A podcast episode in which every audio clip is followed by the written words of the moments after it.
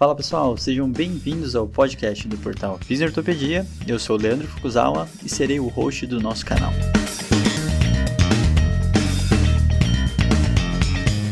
Esse podcast tem como função ressignificar o papel do fisioterapeuta em tempos modernos.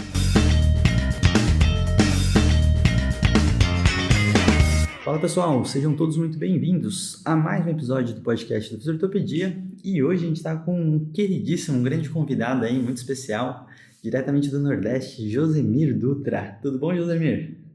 Ah, tudo bem, Leandro? Fala, Rafa. Prazer enorme estar com vocês aí, participando um pouco desse é, projeto gigante dentro da fisioterapia que vocês estão aí implementando, que está impactando aí a vida positivamente da nossa profissão do, e dos fisioterapeutas. Muito bom. E Rafael Crescicalite, tudo bom, Rafa? Tudo ótimo. E é um prazer rever o Josemiro, que a gente já teve a oportunidade de vê-lo. Acho que a última vez foi em São Paulo, né, Josemiro? Que se viu. Foi, foi aqui quando no você veio. intervalo do curso ali, é. a gente bateu um papo, papo bacana. A gente teve a coragem de levar nordestino num restaurante nordestino em São Paulo, né? e, e, ele falou que estava bom, então acho Não, que foi bom, foi bom. tivemos uma referência ali, ó, uma chancela dele.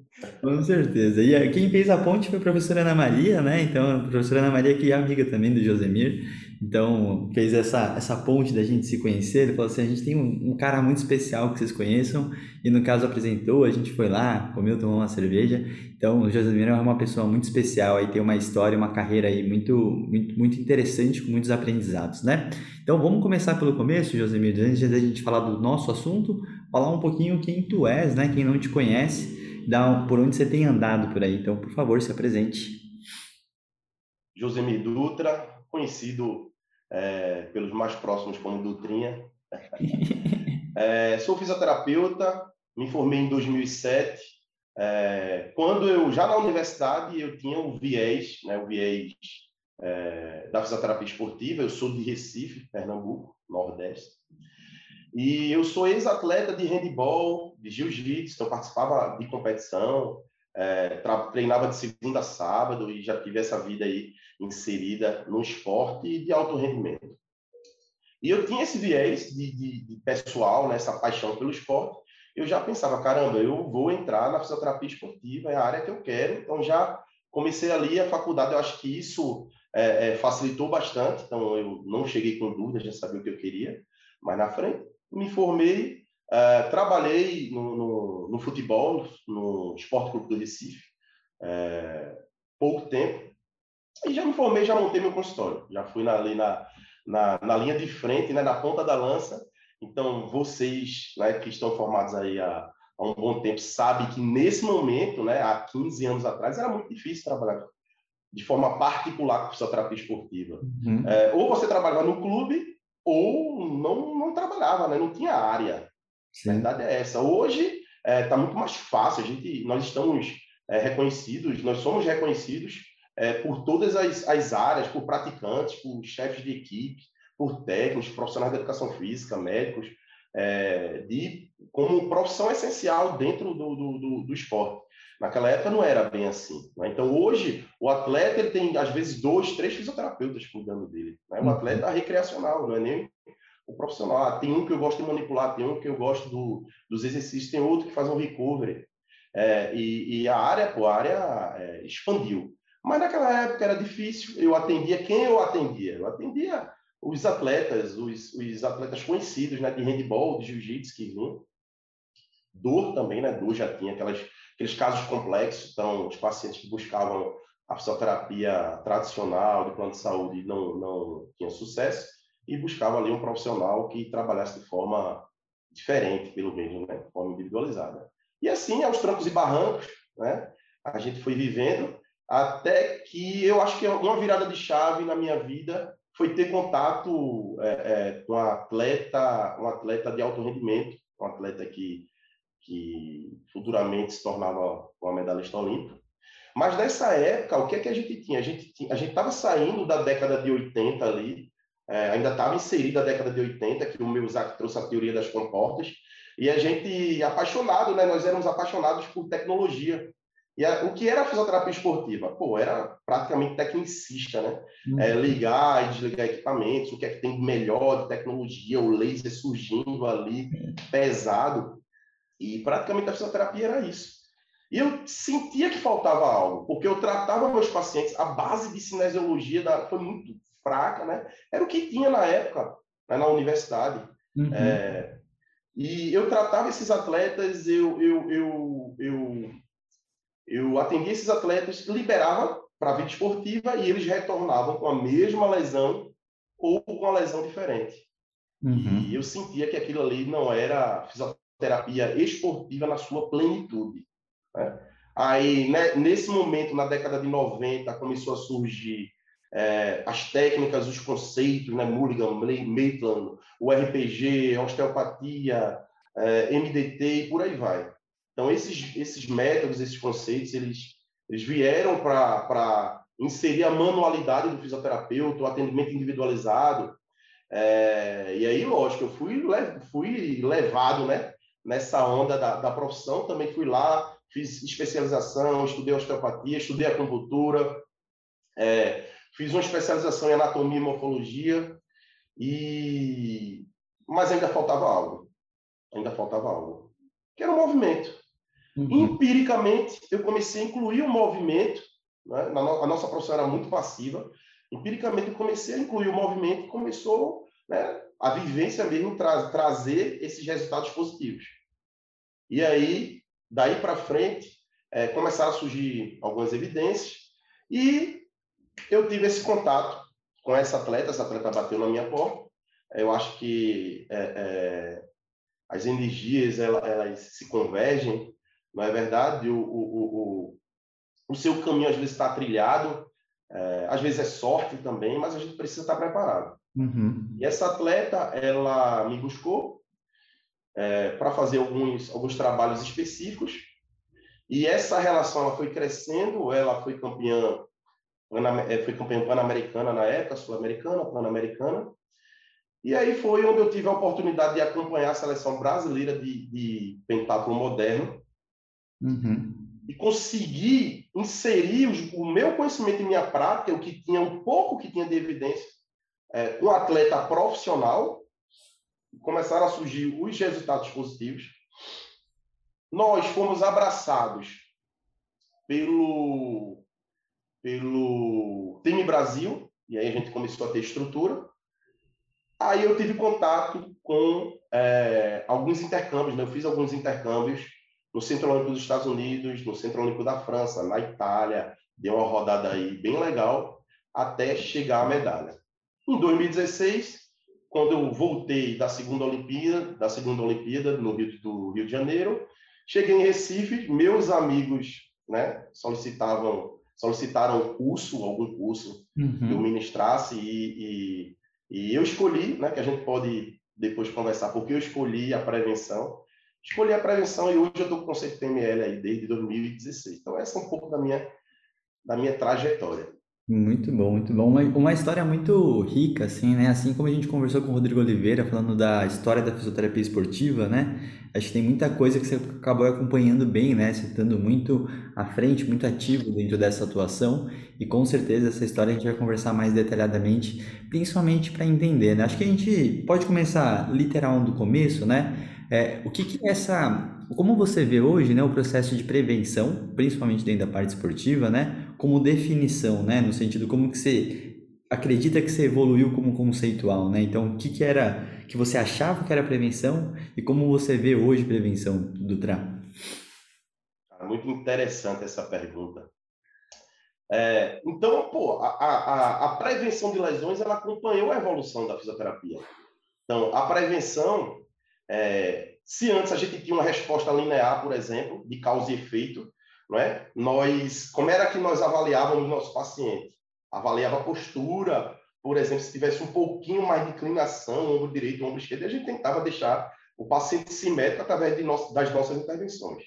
E aí, se a gente avaliava, palpava, ah, o ilíaco está rodado, então se esse ilíaco está rodado, a gente vai ter uma compensação, a gente vai ter uma sobrecarga maior do outro lado, talvez, e ia trazendo esses raciocínios clínicos, né, baseados em plausibilidade, né, plausibilidade biomecânica, e com essa resposta linear. A gente tentava ali como imaginar que o atleta era uma máquina, que a gente ia lá, apertava o botãozinho, né, para consertar o que a gente julgava que estava que estava errado, que estava fora do lugar, para tentar consertar e ele não se lesionar mais. E a terapia era muito passiva, não é? Então tudo começou desta forma.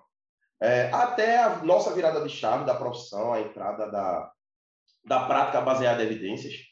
E aí, quando começou a surgir a medicina baseada em evidências, depois a prática baseada em evidências, a gente começou a entender que muitas vezes a gente atrapalhava o atleta. A gente encontrava defeito onde não existia, não era defeito. Né? Ali era, era uma adaptação do corpo do atleta.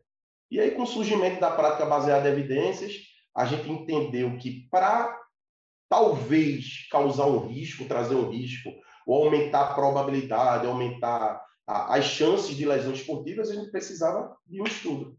Né? A gente precisava, pelo menos, de um estudo observacional, trazendo uma força de associação daquela característica específica com o tipo de lesão, né? de acordo com a modalidade. A gente começou a entender isso, fomos com muita sede ao pote, então, tudo que vinha de medida da associação, a gente julgava que era um terror e que tinha que combater, e era apenas uma medida de associação. Né? Então, a gente começou a entender, a entender que associação não é causa, mesmo assim, empiricamente, a gente tratava a associação como causa. E hoje nós estamos aí alicerçados em ensaios controlados e aleatorizados, bem conduzidos. São poucos.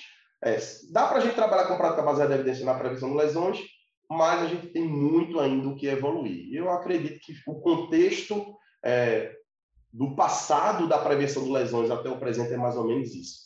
Uhum, perfeito. E eu acho muito interessante, né? Assim como você falou, eu também achava e acreditava que se a gente pegasse as, o que a gente sabe hoje, que muitas coisas são consequências né, de queixas, lesões, fazer de forma anterior é, é como se a gente, eu sempre brinco, é como se tentasse tapar o buraco que não existe ainda, né? Então, assim, não é isso prevenir lesões, né? Muitas vezes a gente tem algumas, alguns equívocos nessas interpretações e muitas vezes a gente fala, às vezes até no consultório, o paciente já está com queixa, então lá não tem o que você prevenir, né? Então, você tem que literalmente entender o que é esse contexto e muitas vezes para você conseguir realmente atuar em prevenção de lesão, você tem que estar nesse ambiente esportivo para facilitar que você faça todo esse acompanhamento, intervenções e realmente faça a diferença, porque você pode acompanhar esse atleta e tentar reduzir o máximo as queixas que ele tem dito, né? Rafa, se quiser falar, fica à vontade aí também. É, eu acho que é legal refletir sobre isso, né? Porque é, a prevenção, obviamente, ela vem antes, né?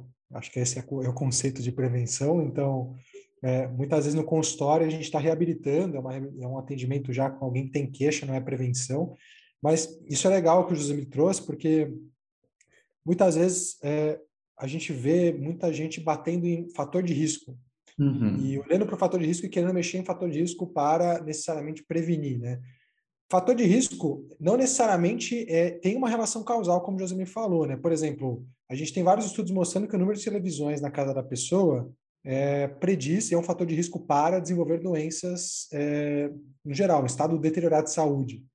Isso não quer dizer que você aumentar o número de TVs previne algo.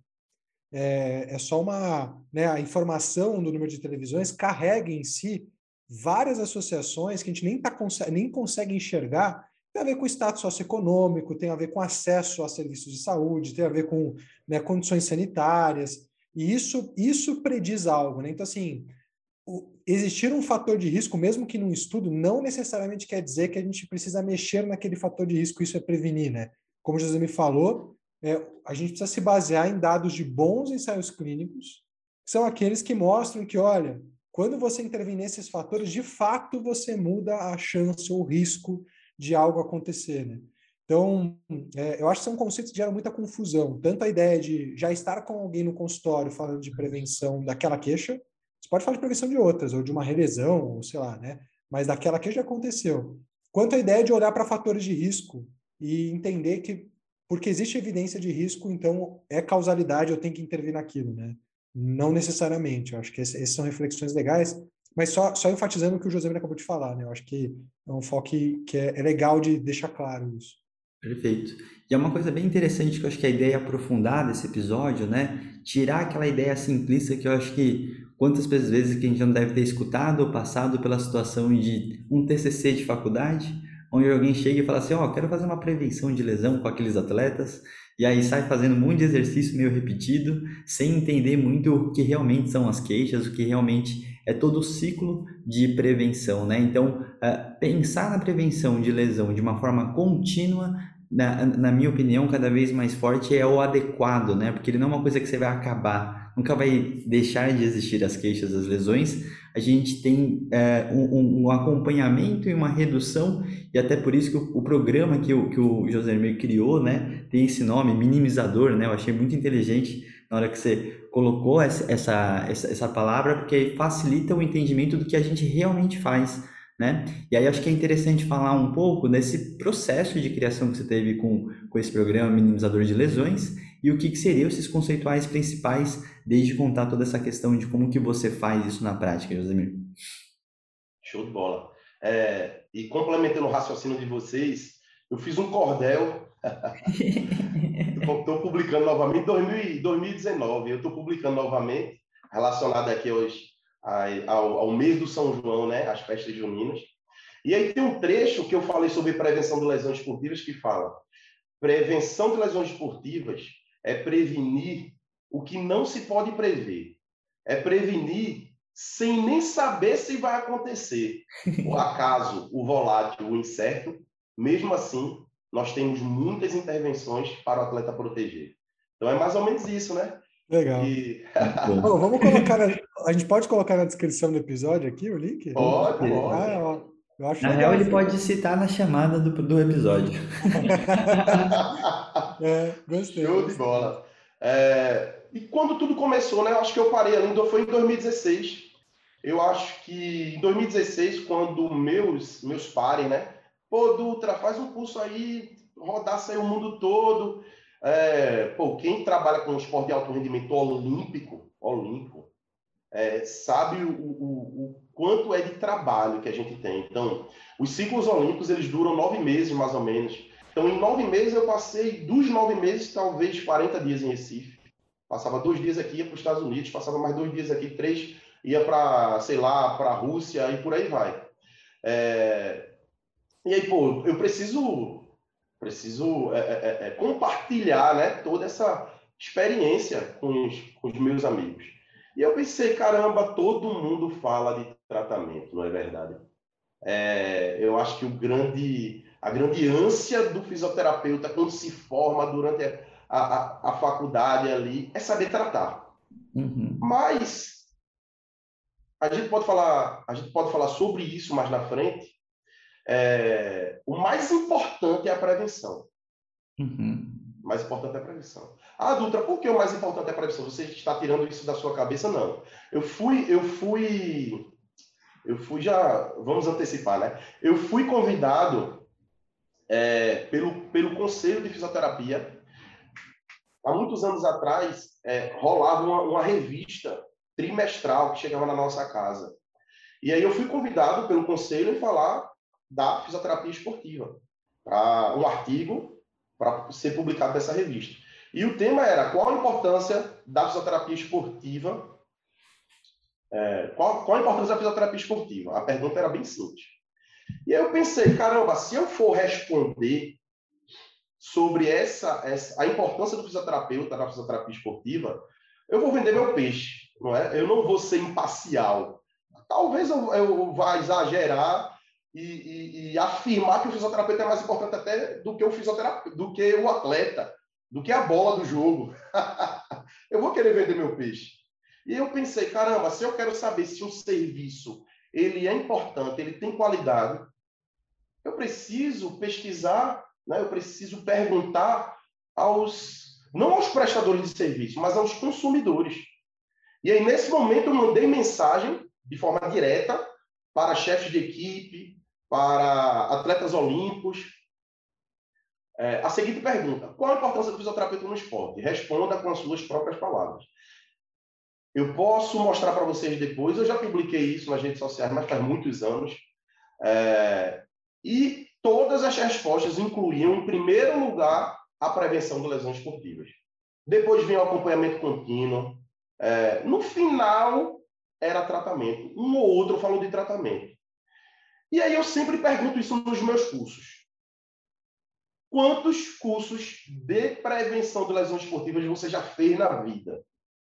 E é aquele silêncio. Agora, quantos cursos de prevenção de, tratamento das lesões esportivas você já fez? Quantos artigos científicos você já leu esse mês sobre tratamento ou esse ano? E sobre prevenção?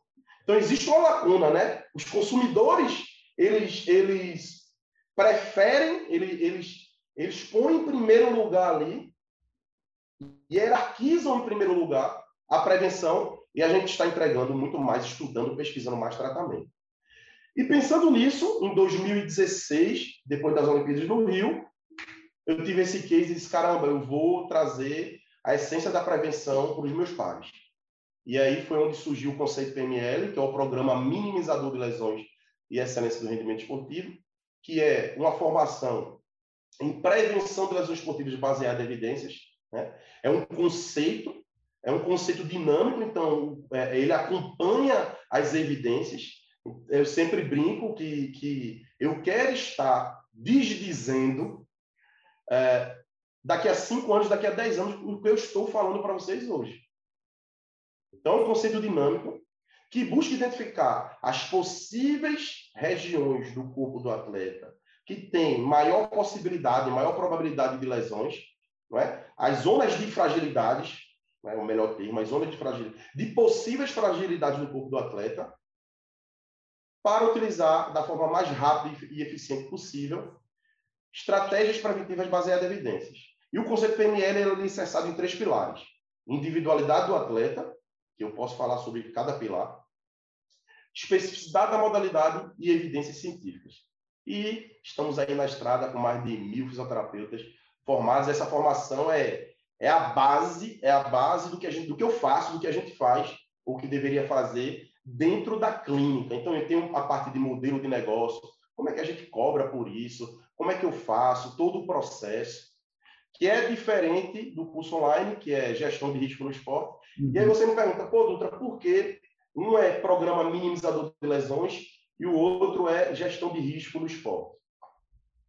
Porque dentro da clínica, nós minimizando, minimizamos os riscos de lesões. Uhum. Mas quando a gente trabalha de forma multidisciplinar, né, em loco, é, dentro do contexto esportivo, o curso online é multidisciplinar, tanto é que eu convidei outros profissionais. Então, quando a gente tem essa pegada multidisciplinar, a gente gerencia o risco. Porque muitas vezes o atleta está em risco né? E no o consenso geral, envolvendo toda a equipe multidisciplinar, envolvendo o atleta, a gente paga para ver, a gente é, corre esse risco porque é necessária a presença do atleta é, na partida ou na competição. Muito bom, muito bom. E, e, é muito importante, né? Eu acho que realmente eu não, nunca vi outro curso relacionado à prevenção. A gente sabe que tem muitas pessoas que estudam o um assunto, né? A gente na, na casa tem o espanhol, a gente sempre chama ele para falar de prevenção, é, e aí a gente tem alguns, a Demichelis tem publicado muito sobre o assunto também, né? Então a gente tem muitas pessoas que estão estudando, mas realmente essa implementação, que é uma das coisas super importantes, né? Esse conhecimento geral é, é, precisa ser aplicado, né? E aí em cima disso eu queria aproveitar que você falasse um pouco dos principais desafios dessa implementação, até na hora que você passa para os seus alunos, né? O que, que eles começam a, a colocar como barreiras né? E se eles realmente mudam essa forma de pensar, esse mindset durante o curso e eles começam a entender que isso é realmente possível ser aplicável, implementável e, e isso gerar frutos, né? Então acho que é legal trazer um pouco dessas experiências que os alunos trazem e essa troca com eles. Cara, os desafios são muitos, muitos, muitos. E o desafio ele difere de acordo com o contexto. Então, para a gente conquistar a Adequate Compliance, a conformidade adequada, dentro da prevenção de lesões esportivas, nós precisamos da implementação. Uhum. Então, o profissional ele precisa estar capacitado tecnicamente para isso, não é? é? E aí já começa o primeiro desafio na implementação. Depois nós precisamos da adesão do atleta. Então, conquistar a adesão, eu acho que é o, o talvez o maior desafio para trabalhar com prevenção. Tanto é que hoje o que está sendo mais estudado é a adesão do atleta nos programas de prevenção. Porque, ó, saber que o atleta, saber que o programa de prevenção é bom, saber que é importante utilizá-lo, não garante a adesão do atleta. Às vezes o atleta chega fala, caramba, Dutra, esse trabalho é top, eu quero, eu vou utilizar, eu vou, mas chega no meio do processo ali, algo dá errado e, e não rola. Né? Então a adesão é muito difícil. E pior ainda é a manutenção. Então, às vezes tem adesão e o atleta está bem pra caramba ali, correndo, cumprindo suas maratonas ou seus, suas competições, mas se não tem uma manutenção, né, ele volta ao estágio, ao estágio inicial. E aí, como eu falei para vocês, os desafios dependem é, depende do contexto. Por exemplo, é, o desafio de trabalhar com prevenção dentro de uma clínica, dentro do consultório, é diferente de trabalhar com prevenção no esporte olímpico, é diferente de trabalhar no esporte individual, é diferente de trabalhar no futebol. Cada um tem suas culturas, né? seu, seu contexto socioecológico específico. E isso tudo interfere. Então, como eu falei, conhecimento técnico. Então, na, a nossa profissão, é, eu acho que é a que mais fala em prevenção de lesões esportivas, mas na hora de implementar, tenta implementar terapias passivas, cobra por isso né? Põe uma placa lá na frente do, do negócio e, na verdade, terapias passivas não reduzem os riscos de lesões. A terapia passiva, ela faz parte, é, eu costumo dizer que faz parte da saúde preventiva do atleta, é importante, mas ela não reduz os riscos de lesões. E o que mais a gente tem hoje é a falta desse conhecimento técnico é, do que realmente reduz os riscos de lesões para ser implementado. E aí vamos imaginar, é, isso é dentro do consultório. Segundo, dentro do consultório, saber cobrar por isso, saber trazer a prevenção como um modelo de negócio dentro, do, do dentro da sua clínica, do seu consultório, da sua vivência.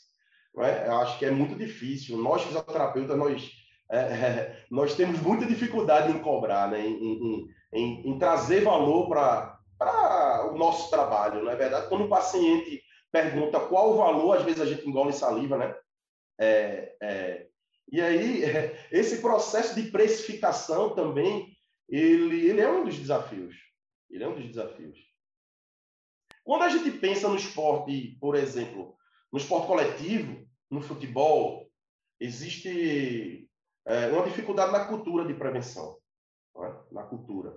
Então, imagina que eu, por exemplo, trabalhava no esporte individual e quando ia um atleta, eu trabalhava de sete da manhã às oito da noite com essa atleta. Só pensando em prevenção, só apagando fogo do que vinha, não é? Agora imagina três fisioterapeutas cuidar de um elenco no futebol de 40 profissionais, 45 jogadores, que quando tem o estadual, não é? Muda completamente essa equipe, então desce jogadores para a categoria de base novamente, são contratados. Então imagina avaliar 45 jogadores, três pessoas avaliar, monitorar e implementar medidas preventivas de forma individualizada. É impossível.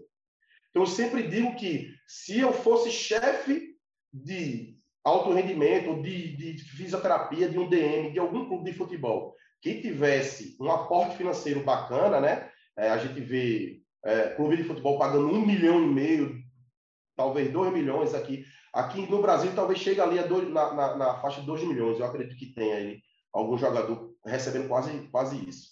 Com três fisioterapeutas cuidando.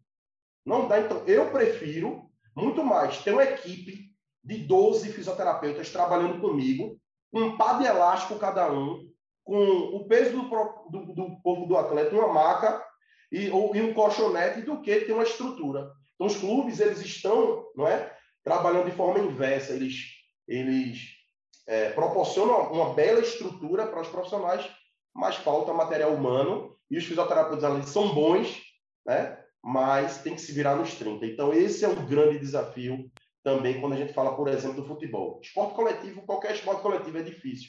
É um fisioterapeuta para conseguir implementar todas, né? Pra, não é só para prevenção, é para tratamento e prevenção e ainda tem aqueles, aquelas reuniões técnicas, né? aspectos técnicos que o atleta está inserido.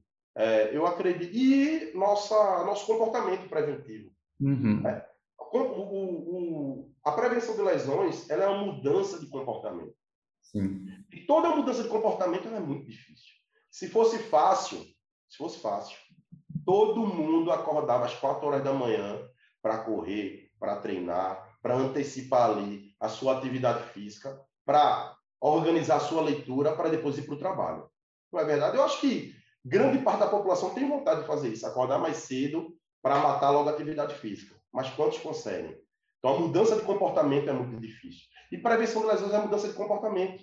Né? Você precisa se dedicar. Se você se dedica é, grande parte do seu tempo na prática esportiva buscando desempenho, né, você tem a obrigação, obrigação, o atleta tem a obrigação, o fisioterapeuta tem a obrigação de implementar medidas preventivas para serem inseridas no comportamento do atleta.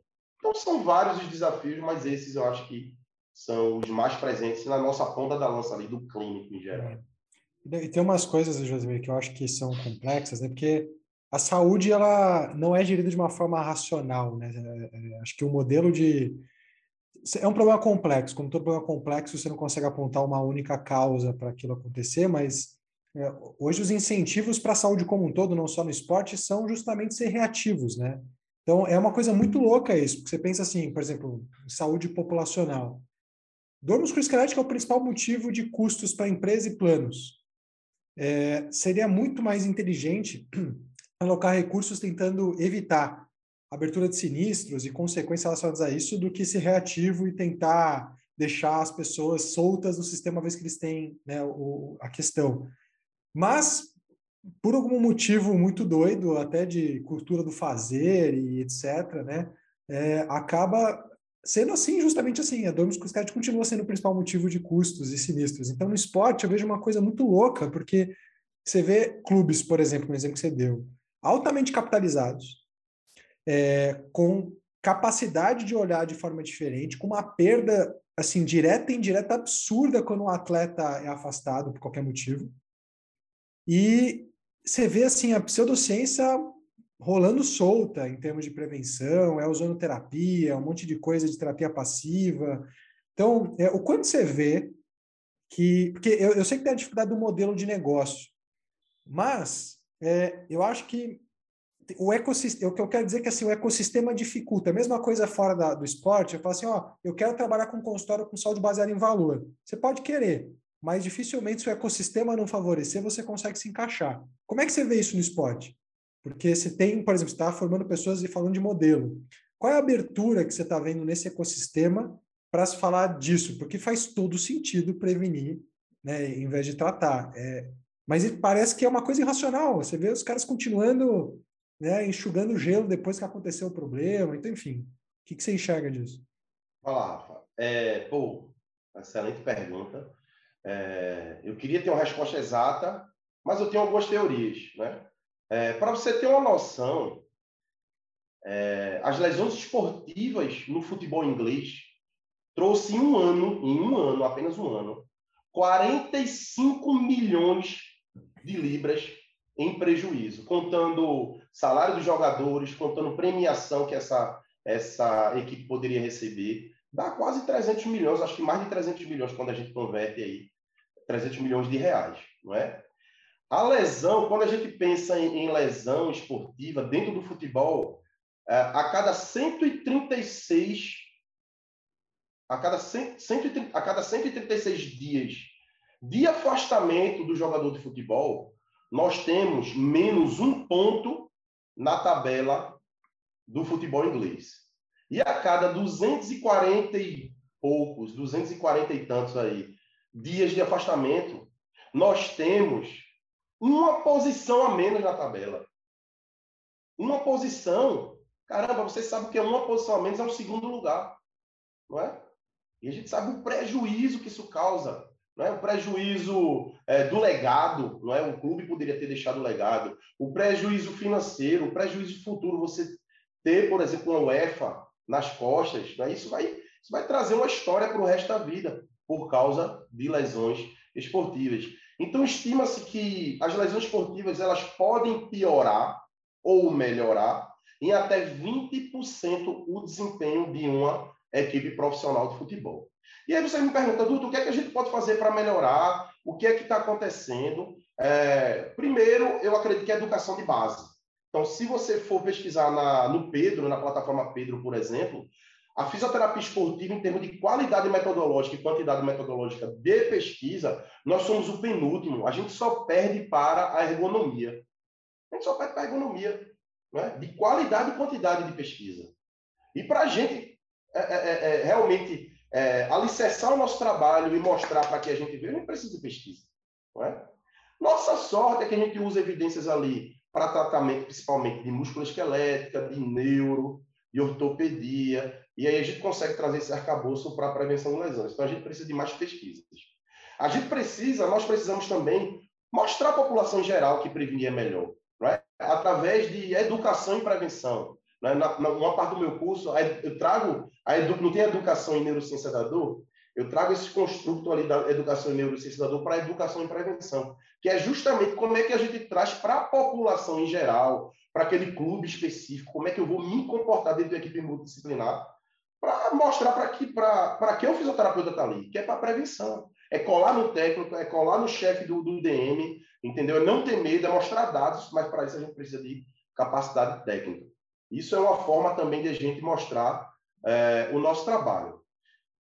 A profissionalização dos clubes. Então, o que é, o que, é que, que, a gente tem no Brasil, por exemplo? A gente tem no Brasil é, uma falta, apesar, apesar de nós termos os, talvez um dos melhores, os melhores fisioterapeutas do mundo, você pode contar aí, se tiver cinco países com os melhores fisioterapeutas do mundo, ou três países, o Brasil está lá no meio, não é? nós temos um pouco fomento, então às vezes tem uma mão de obra, é, é, um, um, profissional muito bom, mas não consegue chegar nos, nos atletas realmente de base que vão fazer a história do esporte. Né? Quando ele consegue conquistar isso, que foi o nosso caso, por exemplo, a atleta ela pagava do próprio bolso. Né? Para ela conseguir é, é, é um fomento do, do, do, time Brasil, ela teve que ganhar, né? teve que ter conquistas. Então, ela já estava ali, campeã sul-americana, se eu não me engano, chegando no PAN. E aí, quando o Comitê Olímpico abraça, é outra história. A gente tem realmente é, toda estrutura, um técnico inteligente para ouvir saber que prevenção é importante. E aí, quando a gente pensa no clube, nos clubes, a gente está mudando a história, né? Então, a profissionalização dos clubes de futebol, por exemplo, eu acho que vai trazer esse olhar. Que é financeiro. Se eu não invisto nos melhores profissionais de, que trabalham com prevenção, eu vou, eu vou ter um prejuízo absurdo financeiro né, no meu clube e vai sair do meu bolso. É diferente dos, do, do, dos clubes de futebol que não são não são empresa, não é? é a gente está numa, numa, numa virada de chave aqui. Então, quando não é empresa, eu sou presidente, eu estou passando por um período ali, eu quero, eu quero deixar uma história não é? mesmo deixando talvez o clube endividado, mesmo deixando. E o, o, o torcedor ele é muito imediatista, ele quer resultado. Né? E aquela pressão vai lá, joga no resultado e não se preocupa a um, a, não, se, não se preocupa em construir um DM que trabalhe por muito tempo, não é? Naquela, naquele clube, que entenda o contexto daquele clube, não se preocupe em pagar realmente o que os profissionais eles merecem né? a quantidade de profissionais. Então, é, é, eu acho que esse contexto do, do, do, dos clubes, né? eu estou falando de futebol porque é o mais visto, dos clubes com, começarem a virar é, empresa, eu acho que vai começar a melhorar. E a saúde preventiva, né? a promoção em saúde preventiva. Então, hoje, eu tenho atletas recreacionais que correm maratona ali, mas tem sua profissão ali é bancário, é um, é um médico, e ele vem em busca de prevenção, de prevenção aqui no consultório. Então, eu acho que a informação está começando a chegar, é, é, uma construção penosa, precisa do fisioterapeuta é, é, é trazendo essa, essa promoção em saúde da prevenção para a gente conquistar. Eu acredito que a tecnologia está ajudando muito, então a gente vai ter uma aceleração dessa implementação da saúde preventiva e da importância da prevenção no geral, porque você pode pesquisar, lógico, nas redes aí tem coisas boas, tem, assuntos, tem conceitos bons, tem informações boas, corretas e tem incorretas e ruins. Mas uma série de fatores que, que tem que existir ali, começando da gente. Uhum. Né? A gente tem que assumir a culpa também. Né? Vamos assumir a culpa e vamos mostrar, pô, eu trabalho com prevenção. E aí os atletas olham para mim, caramba, Dutra, se eu soubesse que tinha esse trabalho aqui, que você fazia isso, eu teria vindo há muito tempo. Eu disse, caramba, velho, eu sou de Recife, falo sobre isso durante anos e não consegui chegar na população ainda, né? Na população geral aí. Então, uhum. talvez seja culpa minha, sua, nossa. Então, vamos assumir a culpa primeiro para depois a gente pensar nos outros, nos outros contextos. Perfeito. Eu gosto muito da, da tua fala, assim, porque ele realmente mostra esse macro quando a gente fala da, da prevenção, porque ele não é uma, uma, uma intervenção isolada, né? Então, eu acho que o raciocínio que a gente estava falando, que a gente quer desmistificar aqui, é essa questão de, de uma intervenção única, que tudo vai dar certo, e ele está mostrando de forma brilhante várias camadas que a gente tem que pensar, né? Como essa questão contextual, de você entender e conseguir uh, trazer todo mundo que está envolvido, e eu acho que o mais importante é conseguir metrificar e mostrar o impacto do seu serviço, o impacto de não existir o seu serviço, porque aí, naturalmente, acho que essa conquista de, de mercado acaba acontecendo, né, Josemir? Então, na hora que a gente fala de prevenção, realmente é um assunto que a gente tem que tomar um certo cuidado como que a gente vai trazer essa proposta para também não ficar naquela coisa de falsas promessas, né? Então, o acompanhamento e essa gestão de, de um todo, ele, ele envolve toda essa cultura de todo mundo entender para onde está indo. E não é sempre que a gente tem essa, essa colaboração externa, né? É, você falou muito de clubes, né? A gente também já trabalhou na seleção. Aquela coisa de estar tá todo mundo alinhado, falando que vai prevenir. A gente ainda tem aquela briga, né? É, é educador físico ou fisioterapeuta? Qual que é o momento da prevenção, né? Realmente intervenção é, para prevenir não é só exercício. Então, todo esse gerenciamento, toda essa visão macro que o Josemir está falando, para mim é essencial entender. E aí, nessa hora que eu acho que expande o olhar do, para a prevenção de lesão, né? É, e aí eu queria aproveitar, né, como você falou, tem muitos, muitos alunos, saber realmente de alguns cases que você realmente conseguiu implementar, que seus alunos conseguiram, ou que você mesmo, né? Então, acho que falar bem de, de ações na prática acaba sendo muito interessante. Então, se eu conseguir trazer mais exemplos para a gente, seria super interessante, Josemir. É, o que eu tento passar, o que eu tento passar para os meus alunos é que prevenção, é, a priori, é mudança de comportamento. E para a gente ter uma mudança de comportamento, nós precisamos de um, de um processo. Na verdade, para toda conquista é necessário percorrer por um processo. Então, para nós nos tornarmos fisioterapeutas, pô, rolou um processo. Processo penoso, árduo, trabalho, não é verdade? E para a gente conseguir prevenção de lesões, a gente precisa percorrer por esse processo. Mas para a gente fazer o, o, o, atleta, o nosso paciente, percorrer pelo processo, nós precisamos primeiro acreditar no processo. Né? O fisioterapeuta, caramba, eu vou utilizar intervenções baseadas em evidências que realmente funcionam. Então, a gente precisa primeiro acreditar no processo, para depois fazer o atleta acreditar no processo. E como é que a gente faz o atleta acreditar no processo? Através da educação e prevenção. Eu falo muito sobre isso. Né? Então, como é que a gente consegue? Você vai comprar um carro, por exemplo, você vai pesquisar no Google, você vai fazer um test drive, não é verdade? Quando o paciente chega no seu consultório e ele quer, você mostra um programa de prevenção, você precisa mostrar para ele o que é, quais benefícios ele vai atingir. Né? Mostrar para ele que atletas que utilizaram essas intervenções conseguiram reduzir os riscos de lesão conseguiram melhorar o desempenho. Olha que interessante. Até a comunicação ela interfere na adesão. Então, é, pesquisadores que, que avaliaram é, as palavras que são utilizadas para a melhor conquista da adesão do atleta, eles verificaram que é mais importante a gente falar da melhora do desempenho do que da própria prevenção de lesões durante a, a, a, o primeiro contato. Não é? E cases de sucesso são muitos, são muitos. Nós temos fisioterapeutas trabalhando fora do Brasil, vários fisioterapeutas trabalhando em outros clubes do Brasil. Então, com esse, quando ele chega com esse pensamento multidisciplinar essa bagagem multidisciplinar que eu trago no curso. Então, o comportamento do fisioterapeuta, na verdade, ele chega chegando no clube. Então, ele vai saber avaliar, ele vai saber trazer, avaliar a individualidade do atleta com testes específicos, qualitativos, quantitativos, avaliar o contexto. Ele vai poder pegar essa individualidade do atleta, associar a especificidade da modalidade.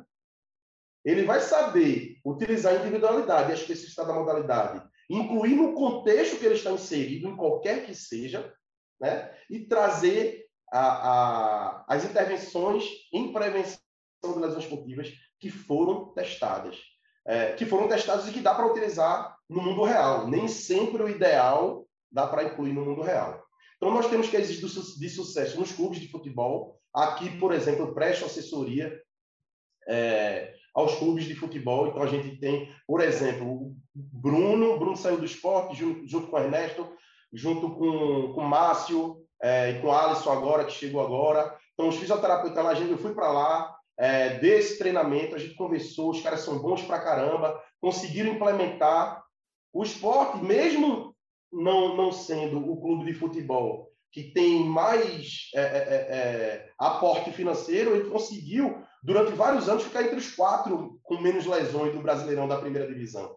Entendeu? Então, assim, nós temos cases de sucesso de clube de futebol, de futsal internacional, é, de atleta, de, de, fisioterapeutas que trabalham, que receberam uma, uma proposta em trabalhar com, com atletas fora, né, de ser o personal fisioterapeuta ali, de trabalhar exclusivamente com eles, e quando faz o curso tem outra mentalidade até de comportamento perante a equipe. Nós temos também cases de sucesso, é, que eu acho que é importante, de, de retorno financeiro.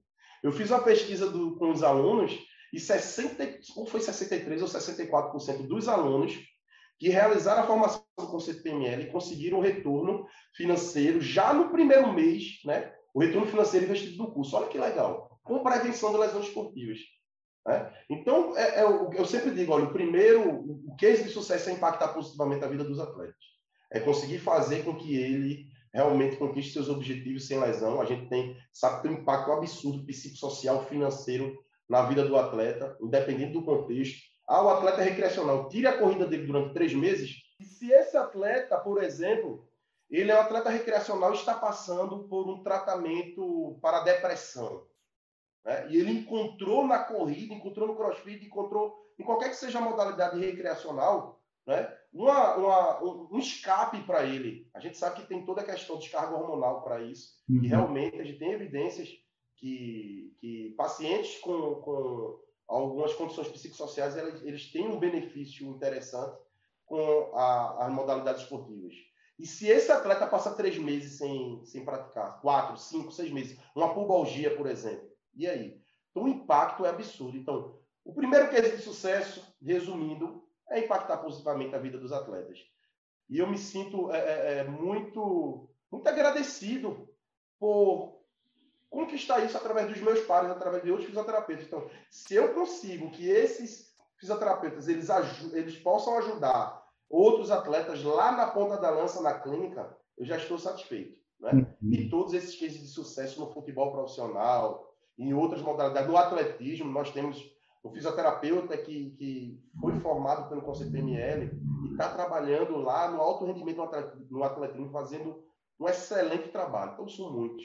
Né? Mas o ajudar o atleta vai ser sempre o principal quesito de sucesso. Eu acho muito legal essa fala, né, José? Porque nessa hora você a gente tira um pouco do só se machucar ou não se machucar, ter lesão ou não ter lesão, mas a gente tem que entender que a dor, ela com certeza faz parte da rotina né, do atleta por si só. As lesões vão acontecer, a gente não vai conseguir excluir isso, mas eu acho que o impacto que isso gera é a grande questão que a gente precisa melhorar e realmente é um grande objetivo, né?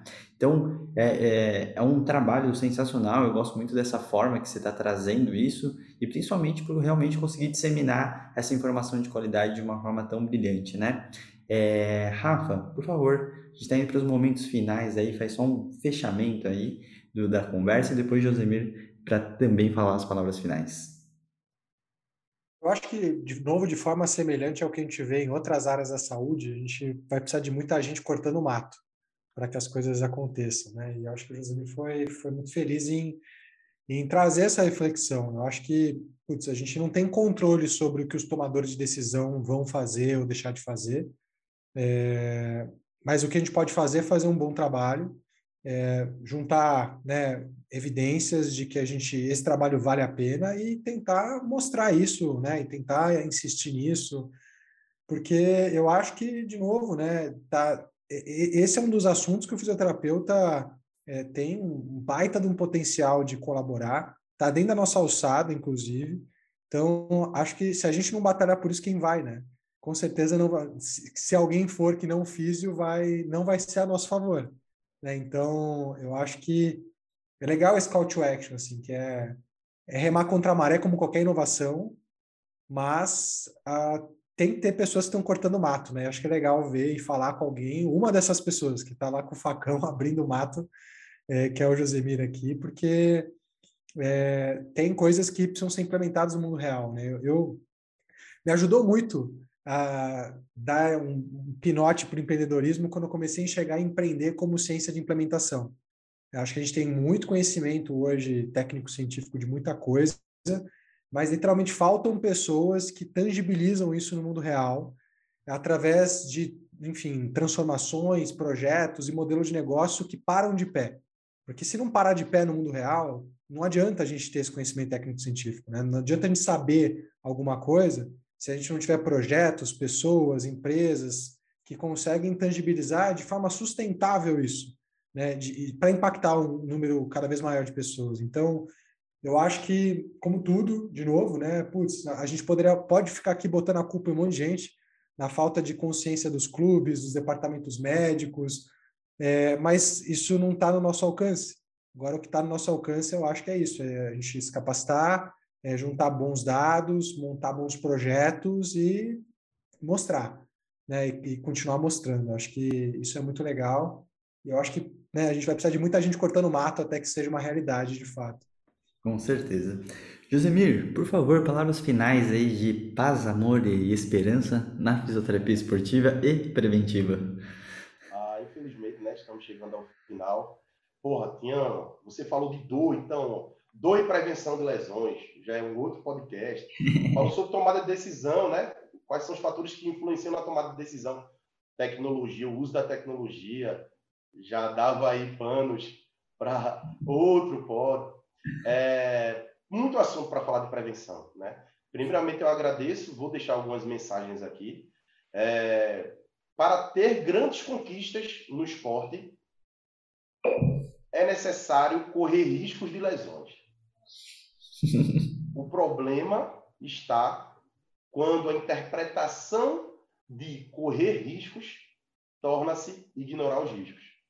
Então, não ignore os riscos de lesões dos seus atletas. Uhum. E a segunda mensagem é: esteja sempre pronto para se adaptar. O que nós utilizamos hoje com os nossos pacientes pode se tornar arcaico amanhã. Desapega. Obrigado. Estou à disposição sempre para vocês. É, agradeço a oportunidade. Parabéns por esse trabalho incrível que vocês estão fazendo aí para alavancar aí nossa profissão. Com certeza. E a gente com certeza vai ter mais Josemir por aqui, a gente vai ter mais convites, se prepare aí, Josemir. Então, principalmente quando você vier para São Paulo, é um grande prazer conversar com você. Fazia muito tempo que a gente estava enrolando aí para conseguir marcar essa data aí, agenda cheia de todo mundo. Eu queria realmente te agradecer pelo trabalho, pela, pela, pela conversa aqui, né? E acho que é isso. Então, ficamos por aqui. Um grande abraço para todo mundo e valeu, pessoal! E acredite no processo.